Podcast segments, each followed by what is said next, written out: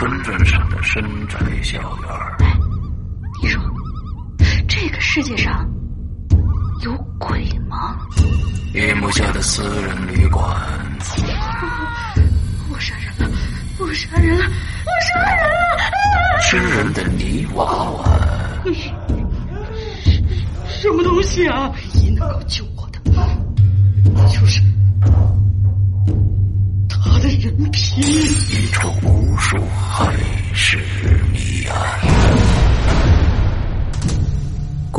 天为你带来蒋家小院，作者清水衙门，由龙鳞播讲。二零一七年九月二十九日，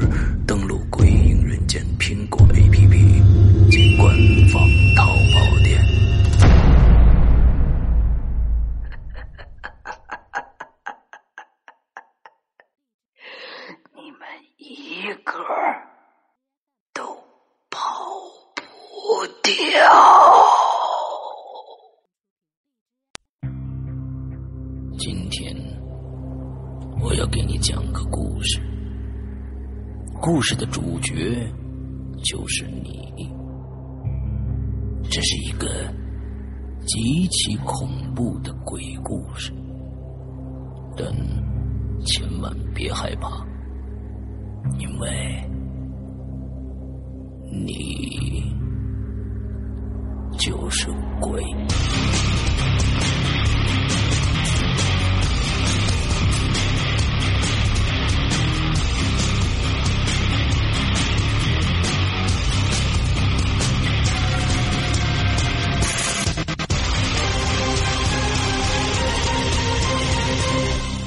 在收听到的是《鬼影在人间》。各位听众，大家好，欢迎收听《鬼影在人间》。那么今天呢，我们依然是在花椒直播，呃，一边直播一边做节目啊。大家现在听到的呢是一个录播的节目。呃，今天我们请到了一个全新的嘉宾，这位嘉宾呢是一个美女来的啊，因为她的名字叫小乔啊。大家都知道，在三国时期呢有一个啊一对儿。啊，一对姐妹大乔、小乔啊，最后都被人家瓜分了，呃，没咱们什么事儿。但是呢，我们今天 把小乔请到了我们的现场，现在请小乔跟咱们大家打个招呼来。嗯，世阳哥好，鬼友好，我是鬼友乔。乔啊，呃，我我叫你小乔没有关系吧？嗯，嗯，可以，小乔可以。OK，好，呃，简单的呃，可如果可以的话，简单的再介绍一下你自己。嗯，好，我来自哈尔滨。嗯，我是一名嗯、呃、感染内科的医生。哦，嗯，OK，嗯，呃呃哦，完了是吧？啊，好，我们记不记得上一期我们的在人间青灯那一期，最开始青灯，呃，开始给大家讲了一个这个开胃小菜，说有一个啊他在哈尔滨的一个朋友给他讲过一个故事啊，就是这个你怎么他们他都摸他摸进来了什么之类的那个那个故事，其实就是 乔讲给啊乔讲给青灯来听的。那我们今天呢，请到了本主来跟我们大家详详细细的讲一讲他们医院里发生过一些什么事情。下面的时间交给乔来。嗯，好的，呃，我先接着青灯的那个故事吧，把这个故事讲完。哎，嗯，这个，嗯，这个是发生在我们身边的。我，呃，上班已经有大概有七八个年头了。嗯。然后，其实，在医院发生这样类似的事情比较正常，好像我身边的老护士、老医生多多少少都会有一些这样类似的经历。嗯。然后我要讲的这个是。我们科里的一个小护士，她呢，据说是在她小的时候，然后生过一次呃生过一场病，嗯，嗯、呃，发了几天的高烧，然后据说是三魂七魄当中的一个丢了，哦，就这个是怎么判明的呢？没有，他家里好像也找人给他看过吧，哦、嗯，东北这边有出马的，有、哦、对有出马仙，可能家里也也有人给他看过.就说有一个。走丢了，然后就没有再回来。然后他就是从小就是能感觉到一些，呃，比较奇特的东西。嗯、他自己说他看不见，但是他能感觉得到。然后跟他值班，反正就是 一惊一乍的、嗯。有的时候他就会啊，对对，就一惊一乍的那种，就突然说出来一句话。嗯、有的时候就就是你怎么还不走呀？就是那种你差不多就得了吧你。哦天，你这够够就类似，对，就对，就类就类似于这样的。然后我说一下这个故事吧。这个故事大概发生在今年年初的时候。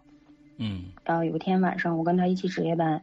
那天晚上，我我的工作比较多，我要写病历什么的，就工作到很晚。嗯然后他他把护士的工作做完之后，他就先睡了。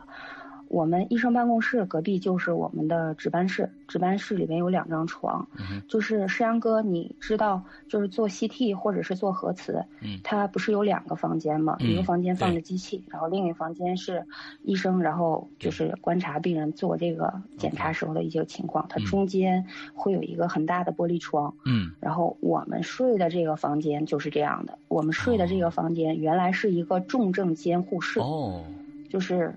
对，就是墙上有一个很大的一个玻璃窗。OK。然后呢，这个房间里头放两张床。嗯。我睡的位置就是这个玻璃窗下面这个床。我睡的这个床不重要，重要的是他睡的那张床。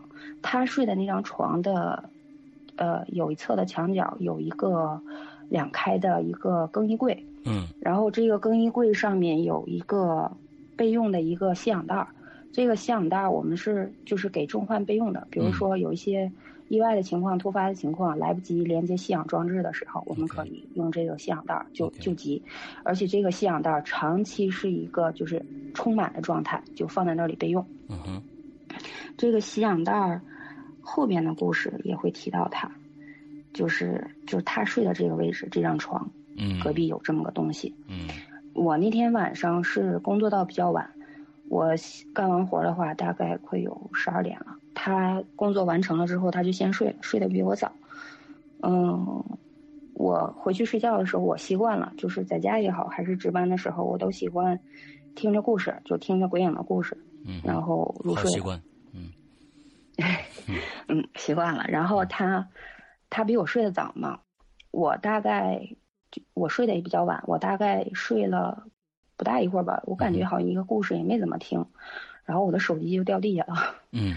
我那个床挨着墙的位置其实挺窄的，手机能滑下去，但是我的手，我我伸不下去的。嗯。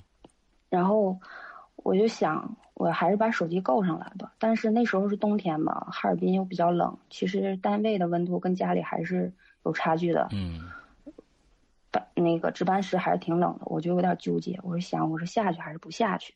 但是吧，不下去了，半夜醒了，我又睡不着。就医生多多少少都会有有一些这种，就睡眠不是很好，被打断了，然后又又睡不着这种情况，我就在那纠结，纠结迷迷糊糊的过程当中，我就听到我们隔壁，就是医生值班室那屋有声音，嗯，就是有。就像有人在翻病历的那个声音，就纸刷刷的那个声音。OK。其实隔壁办公室那个时间应该是没有人的，因为我干完活的时候，我已经把办公室都已经锁上了，而且走廊里头也没有人，就是那时候患者也都已经睡下了。但是我听的真的很清楚，就是那种翻病历的刷刷的声音，我就更毛了，我就想算了，还是赶紧把手机捡起来，赶紧听故事，赶紧睡觉，哄自己睡觉。然后我就下去，以最快的速度把手机捡起来了。我捡起来回到床上之后，把手把耳机什么又插上，就是听了没有多久吧。然后我隔壁床这小护士，就是突然间的，没有任何征兆的，冷不防的来了一句“滚，滚”。我吓了一，对我吓了一跳。我说：“爽子，爽子，你怎么了？”然后他非常不耐烦的说：“有人摸我。”我说：“谁摸你啊？”有人摸我，然后他就翻了个身，我就那时候挺晚的，我也没敢多细问他。嗯。然后就这样，就一直迷迷糊糊的就睡到早晨起来了。我问他，我说你昨晚怎么了？谁摸你啊？他说啊，不要脸的摸我。然后我说什么什么？我说什么什么情况？谁摸你？他说你一开始不是？他说我说你一开始不是在办公室。那个干活嘛，我就先睡了，我就感觉到门口有一个人在那站着，然后我说是谁呀？他说不知道，就在门口那个位置站着。他说你进来回来睡觉了，手机掉地下了，我都知道。嗯，等你捡完手机的时候，我就感觉这个东西进来了。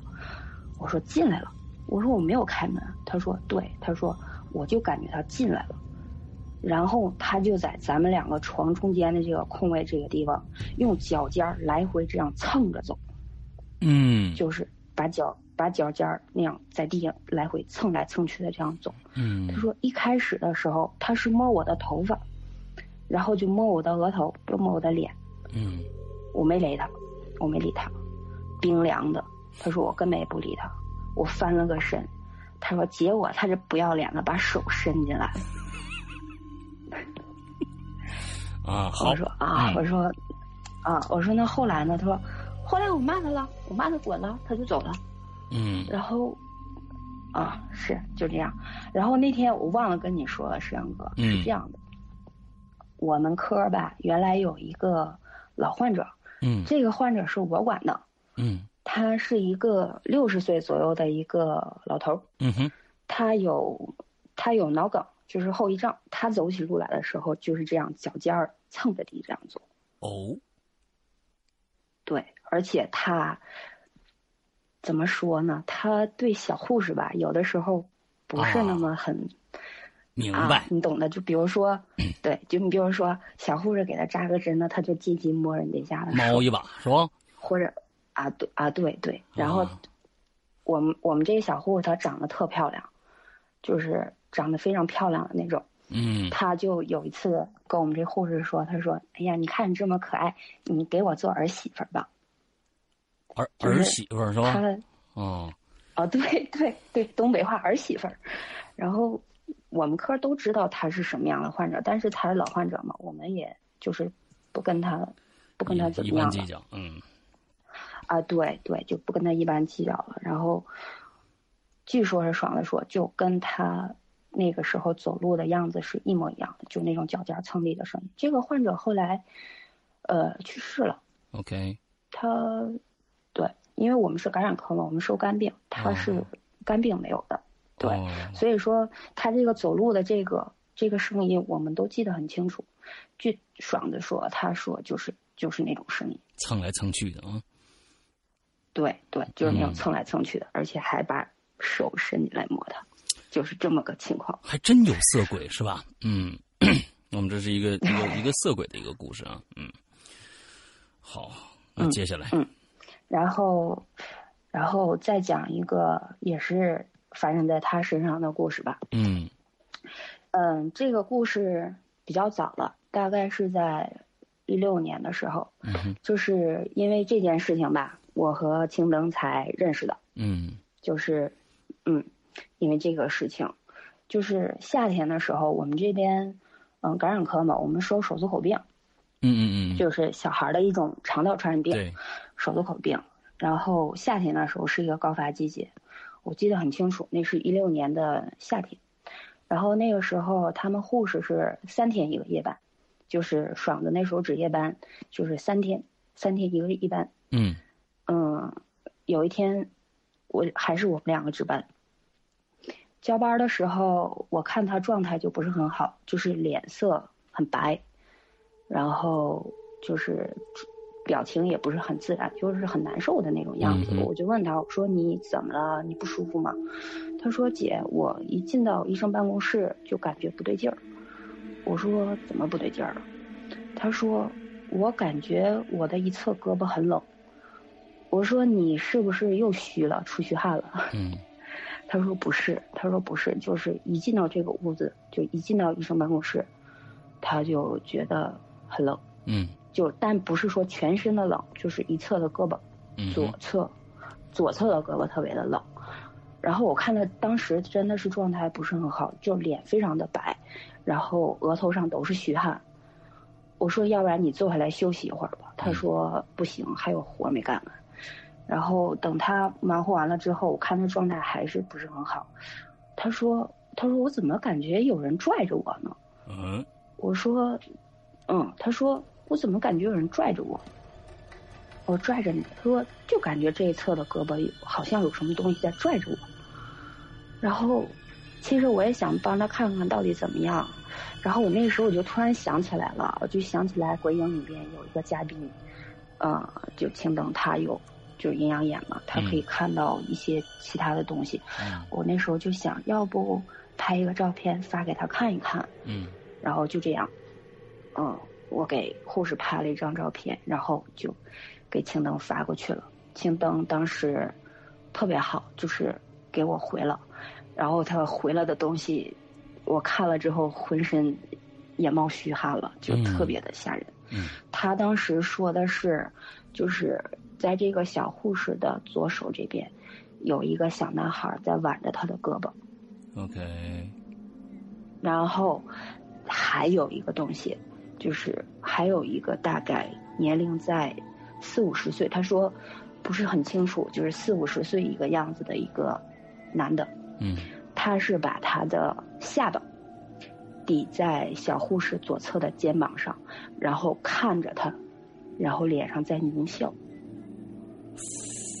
，OK，嗯嗯，然后我就告诉爽子了，我说你看是这种情况，然后他说那怎么办呢？我说不知道啊，我然后我就想，我说要不然给我也拍一张吧，看看我这边有没有什么东西。啊然后爽子就给我拍了一张照片，然后给青灯发过去了。青灯说我这边还好，什么都没有。然后我就想安慰安慰他吧，我说你过来吧，搬把凳子过来，坐在我旁边。嗯然后我说那个你坐在我身边，咱俩就是靠一会儿。然后他说好吧，搬了一把凳子坐在我旁边，然后他就靠在我身上。他说他说我感觉你身上特别的温暖，他说我感觉就靠在一起，感觉好多了。嗯然后我说那你就靠着吧。然后大概过了有半个小时，嗯我说你感觉怎么样？他说好一些了，他说胳膊没有那么凉了。嗯，我说那我再拍一张照片给青灯发过去吧，嗯看看现在什么样。然后就又给他拍了一张照片，他当时的那个位置是坐在我的办公桌那儿，然后我站在他旁边给他拍的，然后给灯发过去了。灯说那个小男孩已经走了，不见了。嗯，但是那个男的没走，就是那个男的他的位置，我形容一下啊，就是在我的办公桌，就是放腿的那个地方，两边不是柜子嘛，嗯然后中间那个地方是空的，可以放腿的。嗯他说，他那个男的在那个位置，脸是从那个下面，然后朝上看，看着我们那个小护士，然后脸上还是那种狞笑，，OK，就是，嗯，那种笑是，就是那种脸上的皱纹比较比较深，嗯就是能看出来他他的那种笑。嗯然后我俩就分析，就在想这个人到底是谁。那个时候夏天吧，我们感染科就比较忙，肝病相对来说少一些。嗯那段时间我们科里就有一个患者去世了。，OK，这个患者呢是这样的，他们不是三天一个夜班吗？嗯护士，这个患者是死在爽子的上一个夜班，也就是在三天前。啊当时是什么情况呢？就是晚上值夜班十点多了，这个患者就就是说要回家，然后护士说说你不行，说你现在病情还挺重的，嗯那个你不能回家，嗯如果你回家的话，回家途中或者是回家出现什么突发情况的话，这个就麻烦了，就劝他不让他走。嗯对对，但是呢，他不听，就是执意要回家。之后晚上十点多钟的时候，还是回家了。回家了，然后爽子那天晚上也是半夜十一二点钟左右吧，那个时候，他也是睡觉的过程当中，也是还是睡在同样的那个床的位置，他就听到了，就是，呃，更衣柜的那个上面的那个氧袋儿嗯，刚才你说到的那个氧袋在，响，啊、对，就是他，他在响，就像氧气被放出来那样的，呲呲的在响。啊然后听到走廊外头有来回走步的声音，但是他下床之后，打开门一看，走廊里头什么人都没有。，OK，然后他也没多想，就回来继续睡觉了。等到凌晨两点多的时候，这时候走廊的那个大门就突然一下被打开了，就呼呼啦啦的进来一帮人，然后就喊大夫大夫护士护士快来人，嗯然后我们护士就赶紧起来了，正好就是这个患者回来了，家属给他送回来了，就说这患者不行了，嗯，赶紧要抢救。然后呢，爽子就开始联系当天值班的医生。我们那天正好是联合值班，就是两个病房只有一个医生值班，嗯然后是其他病房的医生。他当时的是带了一个学生，嗯哼嗯，他当时有事，可能晚上就提前先走了，然后这个学生看班。这个学生下来一看，这个患者当时那个情况非常的重，生命体征几乎都没有了，然后就自己处理不了，然后就给当时当天的那个医疗总值班打电话。嗯嗯，当时正好是 ICU 的主任那天晚上值班，然后过来也是抢救，但是已经救不回来了。那个患者就是最后还是还是已经死亡了。然后等到把患者这边处理完了之后，那个主任就跟护士和那个值班的小医生说，说这个患者至少死了已经有两个小时了。啊，对，就是你看这样的话，时间正好就吻合上了，正好是他听到屋子里边那个氧气袋有声音和走廊有声音的那个时间，正好是在十二点多左右的时间。OK，就是主任说，主任说这个患者至少已经死了有两个小时了，但是患者来回来的时候已经没有生命体征了，嗯但是，对，但是家属也没说什么，然后就就按着这个流程，这个患者后来就白天就已经走了。OK，然后呢，没完，就是还没完。嗯。嗯，白天了，这个家属回来开死亡诊断，然后呢，正好赶着还是这个值班的小医生给他开具的，嗯。结果他把这个患者的死亡时间写错了，就是他正常是二零一六年，比如说某天某天死亡的。结果他给写成了二零一五年，但是早死一年，哎，对，写错了，但是他当时也没发现，然后患者家属也没有发现，嗯然后这不三天之后患者要出殡了吗？嗯，正好那天我白天我也值班，就是下午那个时候我来的早，就正好赶上我们那天是我们两个班那天，说三天以后嘛，嗯正好又是那天了。我当时我也在，就是患者家属来了，就来来找来找医生，就说你这个死亡时间填错了。嗯，结果人家就是尸体拉到殡仪馆了，人家不给火化，啊说你这个患者对，说你这是死了一年了，说你这个没有啊怎么保存呢？我我你教教我，嗯 对，嗯其实是其实是医生的笔误，然后就家属就来找了，之后就最后就处理了，就是按照，反正就是按照正常流程呗，然后又赔礼道歉，然后又那什么，对，然后就把这个事情又平息掉了。当时家属挺气愤的，而且嗯这个家属就是用我们的话说。东北话就嗯比较脚牙，事儿比较多那种，啊然后又出了这一档的事儿，就觉得就是挺不顺利的。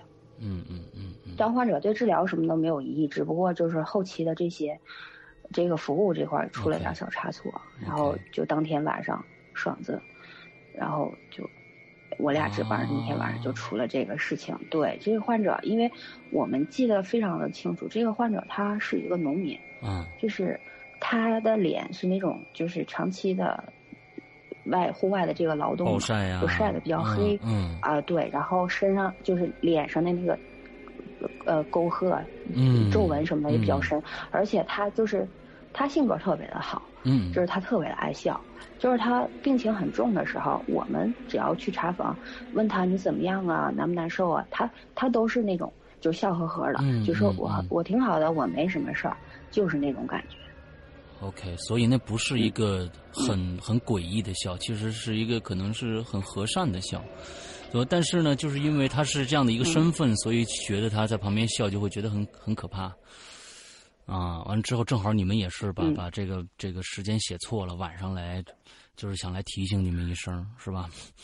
啊，对，反正就感觉这事情挺挺挺怎么说呢？挺挺奇怪的，从来从来都没有对，挺奇怪的，对，就从来都没发生过的，嗯，这样的事情，就把患者的那个死亡时间写错了啊，是是是是是，从来都没发生过，而且就是，呃，当时主任说的推断他这个死亡的时间，我们后来一想，确实挺诡异的，嗯，就是，对，在那个时间出现了一些很奇怪的事情。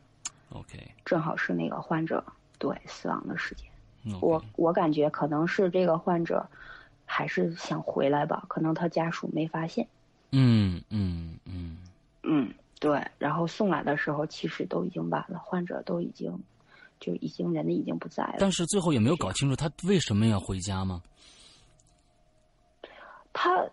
就是说想回家，哎，其实这个挺怪的，就是我们好多患者临终的患者都是这样，就是等，就是到他，是嗯，就是弥留之际，疾病啊，对，就到他疾病的终末期的时候，嗯，就是都很想回家，就是哪怕就没有体力了，都起不来床了，就说说那个大夫，我想回家，怎么怎么样，就好多都是这样，就是想回家，嗯。这那反正大家如果要是外地的，就千万别想家啊，这不吉利。那 开玩笑，开玩笑。OK，咱们接着来。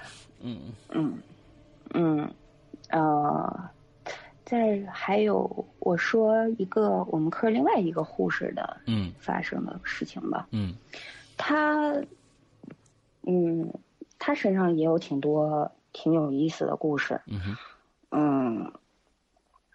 这个护士，啊，我想讲第一个故事吧，就是一封信的故事。嗯哼。嗯，呃，我们这个护士，我管她叫洋洋吧。啊？什么事儿？叫。啊。嗯，我妈这么叫我。不是不是 不是，呃，对，宠。嗯。巧合就就就叫洋洋，就叫洋洋。就是。嗯。啊，对，就叫洋洋吧。嗯，也是个美女护士，洋洋。嗯。嗯，他他的父亲，嗯，几年前就是，嗯，应该是在她上初中之前吧，就有病去世了。嗯，然后他跟他妈妈一起生活，他妈妈后来就是遇到了一个男朋友，就是他现在的继父。嗯，他这个继父的前妻，嗯，就是也是。呃，因病去世的。哦，嗯，对，那个他这个继父带着一个哥哥，就是带一个男孩比他大，他叫哥哥。嗯嗯，处了几年吧，他妈妈跟这个他继父，然后就最后就是决定要领证登记，然后要组建一个家庭。然后呢，就是他妈妈说：“嗯，我们出房子吧。”就是他们住的这个房子，就是原来洋洋的妈妈跟他的爸爸原来生活过的房子。然后他继父呢，就是说，那那你出房子了，那我就出家具什么的好了。嗯，他用的那个家具是，据说是他的继父跟他的前妻就生前用过的家具啊，说是当时比较新，对，说是当时比较新，扔了又可惜。然后就继续用呗，然后他妈妈也没多说什么，就觉得那就一起用呗，就是能省就省一些吧，然后就搬过来，四个人一起住，一起生活。OK，是这样的，是他家的那个房子是两室一厅，嗯哼，嗯，他妈妈跟他继父住一间房，然后他自己住一间房，然后他哥哥 睡客厅，嗯。嗯，然后据他说，就是呃，他自己睡的这个房间，自从他自己睡进去之后，就是总有奇怪的感觉，就是比如说他自己一个人在家里写作业的时候，他就感觉到屋子里头好像有一个人，或者是就是他躺在床上睡觉的时候，看就感觉好像身边也躺着一个人一样，嗯，就或者是觉得屋子里头偶尔会觉得莫名的冷。但是他那时候比较小，那个时候他上初中嘛，嗯嗯，然后也没有太在意，也没当回事儿。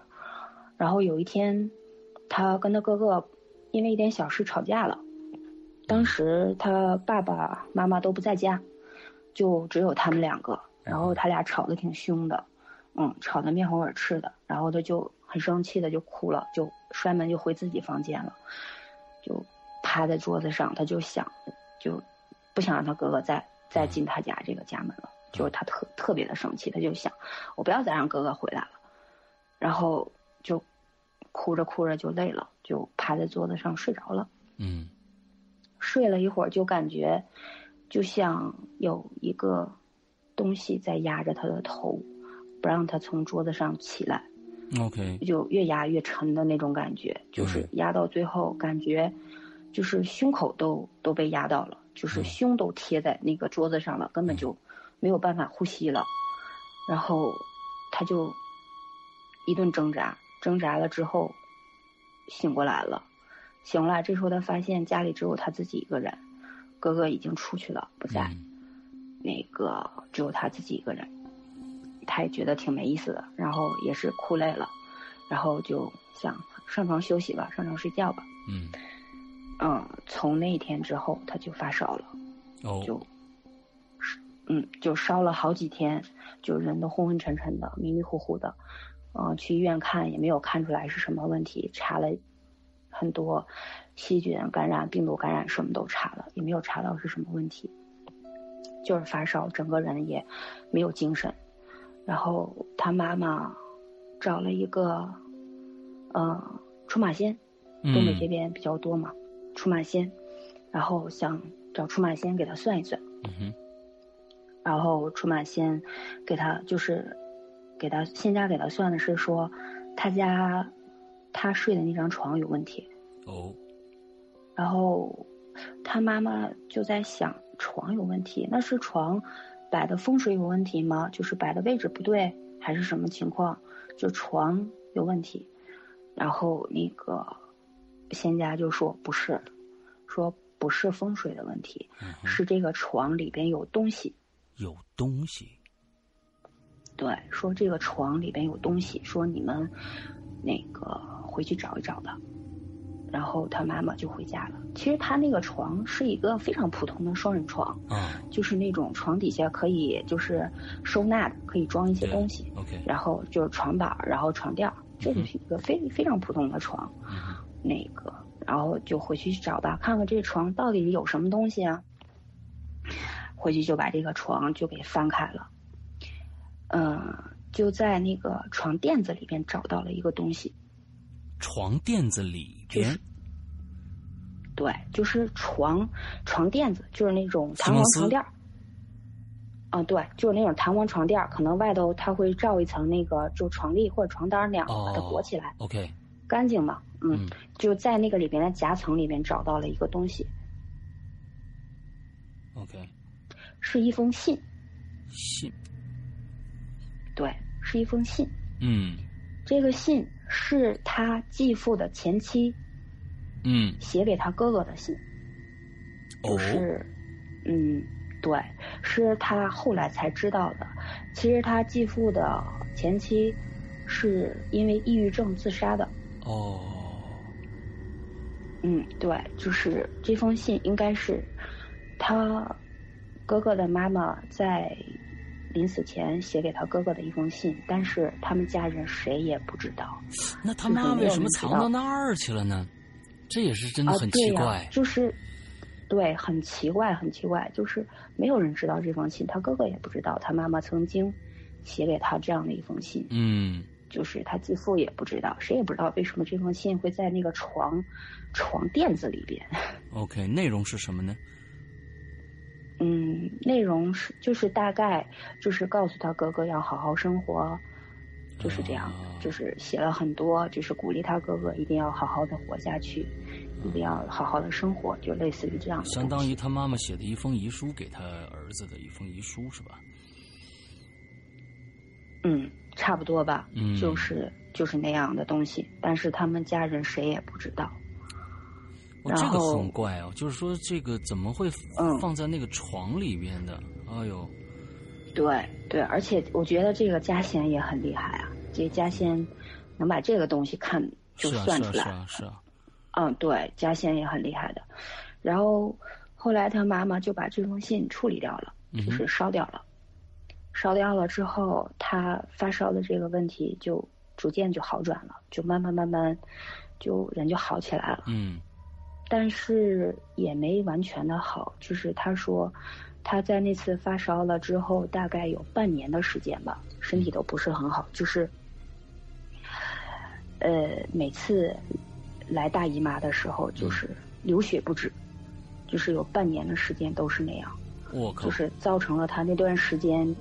对，就人贫血，啊，就是上课上着上着课会晕的，嗯，就是对，就是就月经量特别的多，就大概有半年的时间吧，然后吃中药，就调理了好久好久之后，这个问题才嗯好过来的，嗯嗯嗯，对对，嗯，我的天哪！所以我我现在真的是觉得一封信夹在床里边，就首先被家仙看出来，这是挺牛逼的一件事情。完，第二第二件事情就是我我。我我我随便脑补一下，我随便脑补一下，这种这种信件，我觉得我不知道具体内容是什么，我估计他是不是也看了，我也不知道。我在想，是不是有人人，比如说儿子专门放进去的？我真的是理解不了为什么一封信会在里边，啊，真的是这个太奇怪了。完了之后，我觉得是不是人有意放进去的？所以不知道啊。他说，当时找到这封信的时候，是把那个就是床单是拆开之后才找到的，而且他哥哥不知道有这封信，就是不知道他妈妈生前给他写过这封信。我我是这样理解的，是不是因为他跟他哥哥吵架了，然后他不希望他哥哥回来，所以他哥哥的妈妈就生气了？啊，但是那这封信。那这封信为什么放在那儿？就是他妈妈生气可以，那那这封信是在死前就有了呢，还是死后才有的呢？这件事情就非常奇怪。对你要是说死死前的话，那你死前的话一定是为为希望儿子看到，因为都里面都是一些，如果是真的话，那里面是一些鼓励的话嘛，那更应该希望儿子看到。对，但是像最后，呃，在那我我觉得这个这个事情挺怪。可能。我觉得可能抑郁症的人，可能有的时候他的想法对跟正常人不是很一样吧。嗯，他可能希望孩子，他可能写完这封信又不想让孩子看到。嗯或者是怎么样的，可能自己就藏起来了。我觉得可能是他当天，对，跟他哥哥吵架，当时就是肯定，嗯，他。他妈妈比较，就是能出来帮忙。对，妈妈不太高兴了。啊，对，你看他之前他还就是睡觉的时候还被压床了，就是头被按在桌子上，然后抬不起来，对，那种压的越压越紧的那种感觉。OK。然后后来又发烧什么的，又反正挺折腾他的。嗯，OK，好。前前后后有大半年多的时间。嗯，下一个。啊，下一个还是他的故事。嗯。嗯，这个是一个关于医院的护士，洋洋，呃，洋洋是吧？洋洋啊，对，还是洋洋的故事。洋洋的故事，嗯，洋洋的故事，这个是一个，哈哈嗯，洋洋，洋洋好多故事，是吧？嗯，洋洋，这个下一个故事是一个有关于一个立柜的故事，立柜，啊，对。就是那种老式的那种组合的那种大衣柜。嗯。嗯，我觉得吧，他当时他给我讲这个故事的时候，我我真是听的听的一身冷汗。我俩是那天晚上值夜班，就是夜班夜话。嗯。后半夜的时候他给我讲的，我当时真的是听了一身的冷汗。虽然这个情节有有一点比较老套，但是我觉得真的还挺恐怖的。OK。嗯。就是一个关于衣柜的故事。嗯，这个是他洋洋的一个朋友。嗯哼，洋洋的一个朋友，他这个朋友，嗯，也是爸爸呃有病去世了。嗯，就是我后面这那个故事还会讲到他爸爸他爸爸去世的事事情。嗯，就是嗯他爸爸。因为是得癌症去世的，然后他妈妈好像也是有病就去世了，所以他这个朋友，就是，嗯，在他们上美校的时候认识的，就算同学吧。OK，洋洋的同学的父母全都去世了。对，洋洋同学的父母就是他们是伪校的同学。嗯，然后那个时候他这个朋友就跟着舅舅在一起生活，嗯跟着他的舅舅嗯在一起生活。然后他那个时候上美校了嘛，就是嗯，感觉也自己就像自己长大了一样，也不愿意再跟舅舅家一起生活。然后他就嗯，让他舅舅给他租了一个房子。这个房子在哪儿呢？可能哈尔滨的小伙伴们应该都知道，香坊区蔡义街嗯这个地方。蔡义街那个地方有一个早市儿，那个地方特别的热闹，嗯就是而且就是人流量非常的大。嗯哼那儿的房子也比较的贵，租金也比较的贵。他舅舅给他在那儿选了一个，嗯、一楼，一楼的房子，就是一室一厅，也很大的一个房子。然后就是离着那个蔡一街的早市儿非常的近，人流量也比较大，然后熙来攘往的人就很热闹那么一个地方。嗯哼按理说那儿的房子的租金在那个时候的话也不便宜，嗯但是他舅舅据说给他租的时候，房子是很便宜的。嗯嗯，但是那个时候可能孩子都比较小吧，就觉得可能就是脱离了这个监护人的管束，可能会会很自由。嗯然后他那个时候就总找朋友什么的，就是到到他的那个家里去玩儿。嗯但是呢，他这个朋友，据洋洋说自己晚上不敢一个人住，啊，我觉得他还是害怕，然后经经常找人去，可能还是害怕。嗯对对，其实他还是害怕。嗯然后洋洋问他为什么，他说他感觉屋子里面有人，就感觉房间里头有东西。然后他说不能吧，说你你看你你家这地方多热闹呀，嗯这这怎么可能呢？嗯嗯，但是他就是说，我要不然我就找朋友来家里来住，要不然我就去朋友家住。总之，就是不自己一个人在家住。嗯然后有一天，洋洋就去他家去玩了。然后洋洋说挺晚的了，我还是回家吧。然后他这个朋友说说的你能不能不走，嗯就在这陪我。洋洋说你看都这么晚了，那个不太好，说爸爸妈妈还惦记要回家。他朋友说那个求你了，就是嗯陪我待一晚上，别走。嗯，给爸爸妈妈打电话，就告诉给家里报个平安，就放心吧，在这儿肯定没问题，跟朋友在一起。然后洋洋看他就是嗯可怜巴巴的，嗯 然后也都是好朋友，挺好的。嗯那想那就陪他待一晚吧。真挺可怜，然后就嗯 嗯，对，然后就那想那那就陪他待一晚吧，然后就就在那儿睡下了。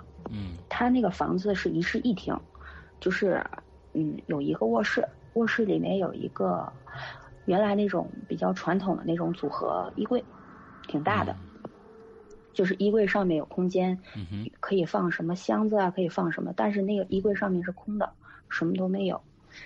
洋洋说他在那儿睡，就是睡着了，迷迷糊糊的时候感觉对面就梦中他感觉自己醒了。嗯。就是在梦中自己睁开眼睛了，然后看见衣柜的上面躺着一个人，衣柜的上面躺着一个人，对，衣柜的上面躺着一个人，嗯模模糊糊的，而且是面冲着墙，就是后脑勺冲外，嗯。然后就蜷在那里，哦。嗯，就是感觉他穿着一个红色的衣服，，OK，好像是一个女的，就蜷在那里躺着。洋洋一开始就在梦里，梦里有些事情就不按照常理出牌，他就想看清楚这个东西是什么，嗯。然后他就感觉自己在梦里眨了眨眼睛，就是等他眨了眼两三秒钟，再一睁开眼睛的时候，这个人突然转过身来了，哇。啊，就是啊。嗯，脸就是转过来了，嗯，然后他就害怕了，然后他就赶紧又把眼睛闭上了。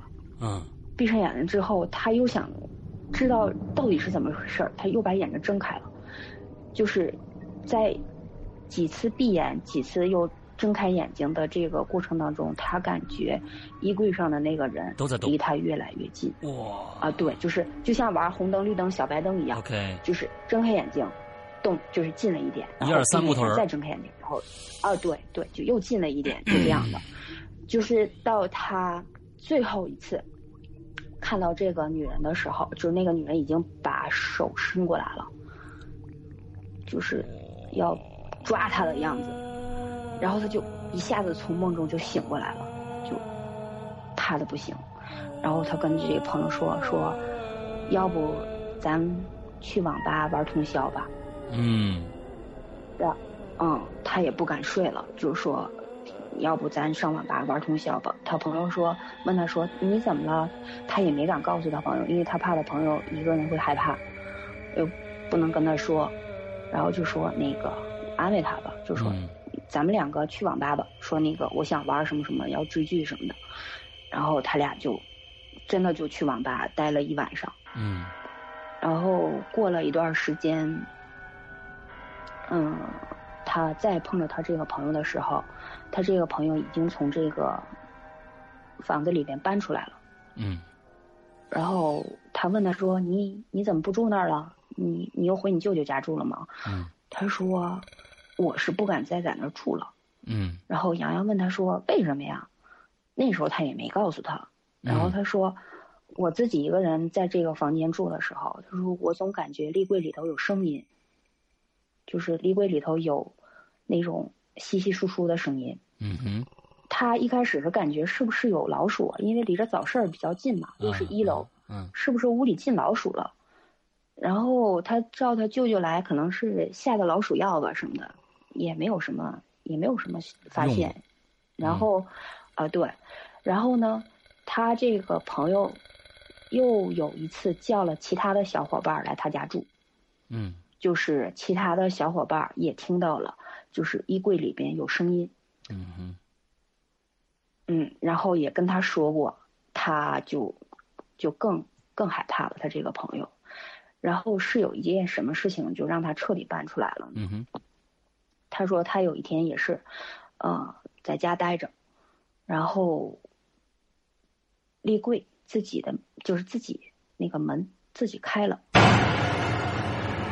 没有没有人去碰他，那个立柜的门自己开了。他当时他也没多想，是不是就觉得这个柜子比较老旧了，可能是荷叶呀，或者是什么地方比较松动了？对，这个门他自己开了呀什么的，他也没多想，然后他就把这个门又重新关上了，关上了回去接着在床上待着，然后也是就听见柜子里面有声音，然后他就觉得不对，嗯，然后他就把柜子拉开了。其实柜子里头倒没什么，但是他仔细一检查，就柜子里头他发现多出来一件衣服，多出来一件衣服，多出来一件红色的衣服，根本就不是他朋友的。嗯，好吧，嗯，虽然很老套，但是真的很吓人。嗯，嗯，对，因为。因为他，因为他自己一个人住嘛，小女孩，她自己有什么衣服，她自己心里很清楚的。嗯，就是多出来这么一件衣服，然后他就彻底的就不敢在这个房子里边住了，然后就跟他舅舅说了，他舅舅就把房子给退了。OK。退了之后，然后他就把这些事情就跟他舅舅说了。嗯。然后他舅舅，他就想问问他舅舅，就是说这个房子之前是不是出过什么事儿啊？嗯哼。那个怎么？这么多人都感觉到奇怪呢。嗯，然后是后来就是他舅舅告诉他的，就是说这个房子，那个原来是死过人的。他舅舅开始是知道这间房子是死过人的房子。我感觉也应该是因为租金很便宜嘛，因为那个地方菜一街早市那儿就是。特别的特别的热闹，租金不可能那么便宜的。嗯，这个房子肯定是有问题，而且就是他是后来说了这些事情，告诉他舅舅之后，他舅舅跟他说的，就是说，嗯，这个房子里边原来是住着一个女的，这个女的就是也是抑郁症吧，嗯，也是就是心理疾病，然后在那个立柜里面自杀了，就是在立柜里面上吊。自杀了，在立柜里面上吊，把自己当成一件衣服挂那儿。我天，这个死法也真是啊！对，就是原来的那种组合立柜都很大嘛，就里面藏一个人完全没问题。就是我不知道诗阳哥，你看没看过一个韩国的电影叫《红莲蔷薇吧，就是啊那里面也是，他那个对那个姐妹的那个妈妈就是在立柜里面上吊自杀的，就是我感觉可能就是类似于那种状态就是在这个立柜里面就上吊自杀了，然后也是死了好久之后才才发现的。哎呦，我说他他舅舅可真的是明知道这还让自己侄女进去，哎呦，